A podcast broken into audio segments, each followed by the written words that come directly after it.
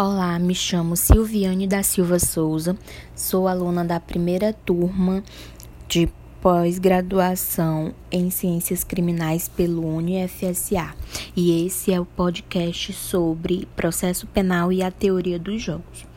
Bom, por meio da teoria dos jogos, busca-se estabelecer uma dinâmica entre o comportamento dos jogadores e as estratégias utilizadas no jogo.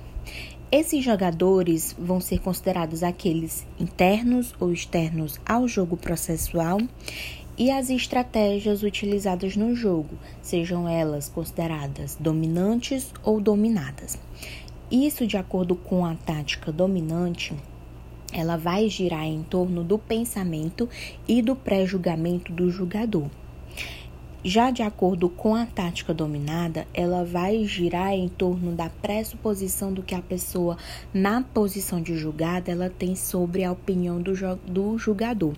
Isso quer dizer que a pessoa ela deve entrar nessa relação processual tendo esse pré-conhecimento. Isso já de acordo com a, a tática dominante. Esse pré-conhecimento acerca do do pensamento do julgador.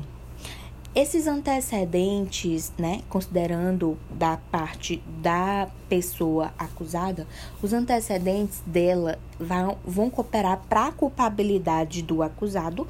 Logo, por exemplo, o seu depoimento ele não vai ter tanto peso assim. Tomando por base o HC de ofício, ele vai dar margem para uma seletividade sendo possível é, um tratamento desigual para aqueles que enfrentam a mesma situação jurídica processual. O jogo processual penal ele vai ter regras.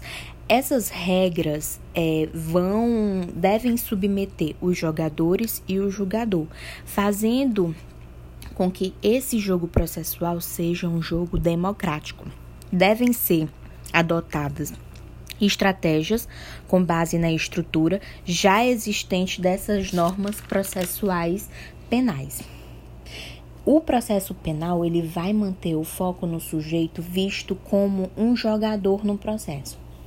Esse jogador ele vai ser posto abaixo da lei, logo porque esse jogo ele tem regras e vai ser preciso segui-las para que se possa existir esse jogo democrático e são essas regras que vão dar sustento ao jogo tal como ele é. Caso o jogo seja jogado abaixo da lei, ele vai estar em uma situação de ilegalidade. E o jogo ele não está para incentivar o jogador a levar vantagem a qualquer custo. Vai ser necessário conhecer a maneira de jogar dos jogadores para se ter mais ou menos uma noção do risco processual. Em suma, o processo penal ele vai ser um meio democrático pelo qual a dinamicidade das normas se darão através dos sujeitos envolvidos no jogo, partindo da análise dos lugares em que eles ocupam, por exemplo, a posição de jogador, jogadores, as estratégias utilizadas por cada jogador, a tática das jogadas e o resultado dessa dinâmica.